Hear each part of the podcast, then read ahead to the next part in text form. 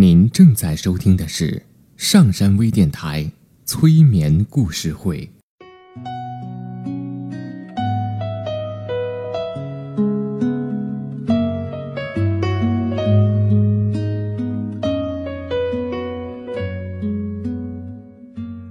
听故事，做催眠，对话内心的最深处，与我们一起畅游故事的海洋。听资深心理咨询师刘铁铮的催眠故事会，上山微电台独家首发。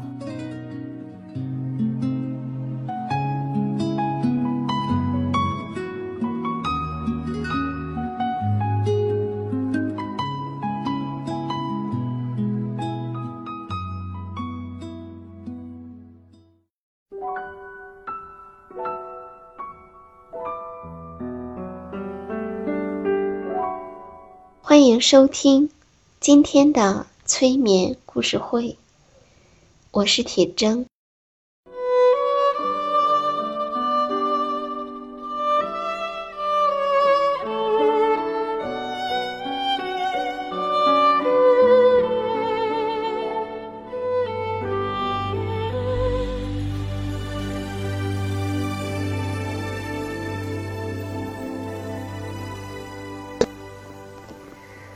现在，请闭上眼睛，进入到冥想中。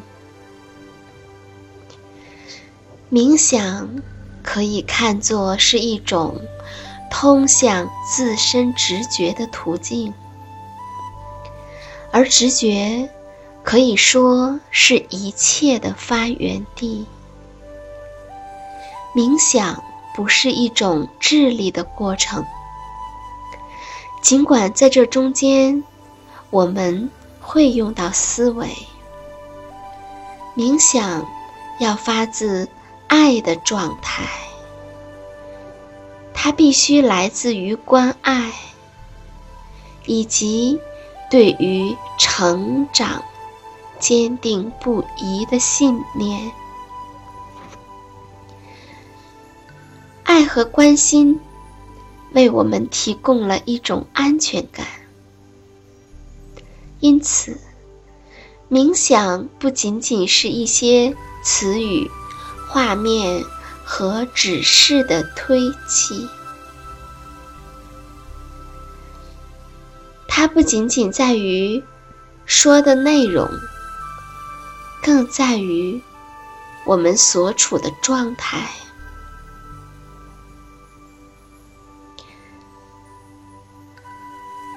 多数的时候，我们需要做的，是让自己定心凝神，并与内在的能量资源与我们的生命力连接。冥想是指导性的，是前瞻的，前进是成长的方向。因此，冥想中使用的言辞、色彩、声音、比喻和过程是指向前方的。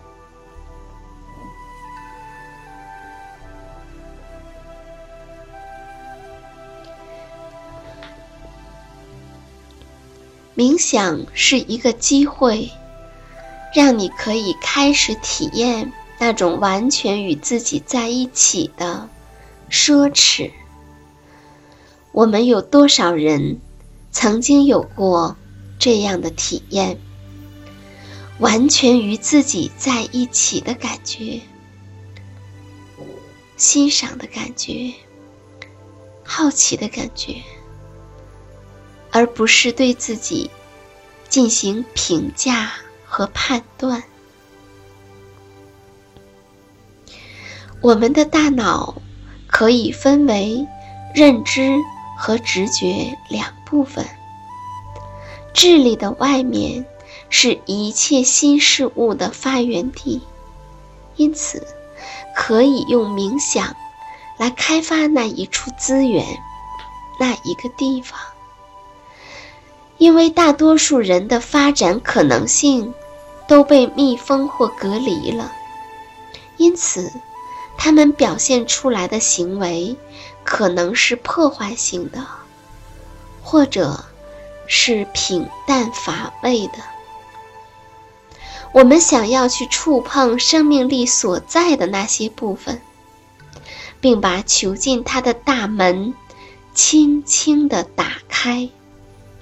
就好像是轻轻触碰一样东西，并邀请它一样。在冥想中，人们能够感受到自身的力量或改变。人们可以察觉到这一点，并肯定自己的力量和资源。而在冥想时放的音乐。可以将所有的能量连接起来，因为音乐是一种共鸣，能使你变得更加坦诚，更愿意朝着健康和高自尊的方向发展。它是帮助生命找到自己的声音和表达的又一种方式。开始冥想的时候，通常会让人们闭上眼睛。我们命令自己的眼睛闭上，于是眼睛就合拢了。我们不必强迫，不必费力，也不必贿赂自己的眼睛。但是，这种念头的结果。就是他们的眼睛闭上了，在思维和身体反应之间的这种联系是极其重要的。当你面临一件生死攸关的事情，而你却跟随了任何负面的期待的话，就是在朝着死亡前进；而如果你跟随的是正面的期望，那么，就是在迈向生命。因此，冥想帮助人们理解思维和身体反应之间的这种联系，以及它在我们迈向表里一致和高自尊的成长中所具有的诸多的可能性。家庭治疗大师萨蒂亚女士将人们之间的任何的负面行为，都理解为出于饥渴和伤害。饥渴有不同的，对爱的饥渴，还有对得到肯定的饥渴，希望被人看到和听到的饥渴。因为生活过于平淡，因此对刺激的饥渴有各种各样的饥渴。他认为，饥渴这种提法也许比需要更恰当。在这些不同层面的饥渴的背后，是人们对于完整的生命表里一致。和身心连接的渴望，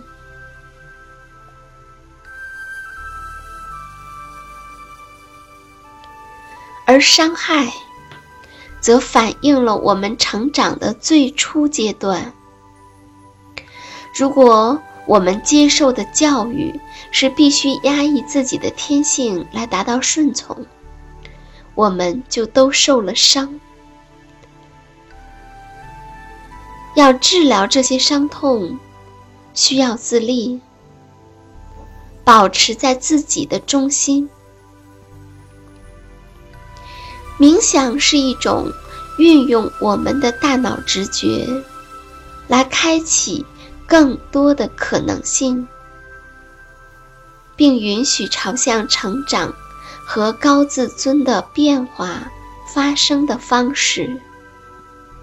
因此，每天让自己有一点时间进入冥想。你可以听听音乐，可以随意的去画画，可以听我们的催眠故事，可以让自己天马行空的去随意想象。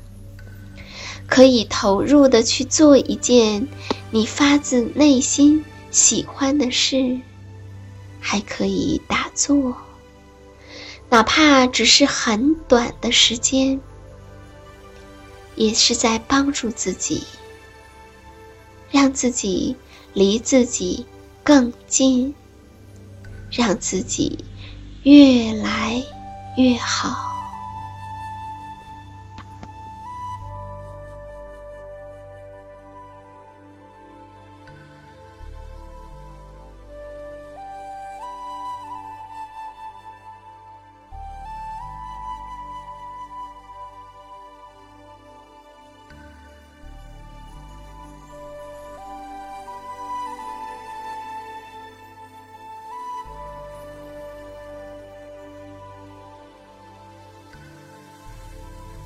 上山微电台，催眠故事会。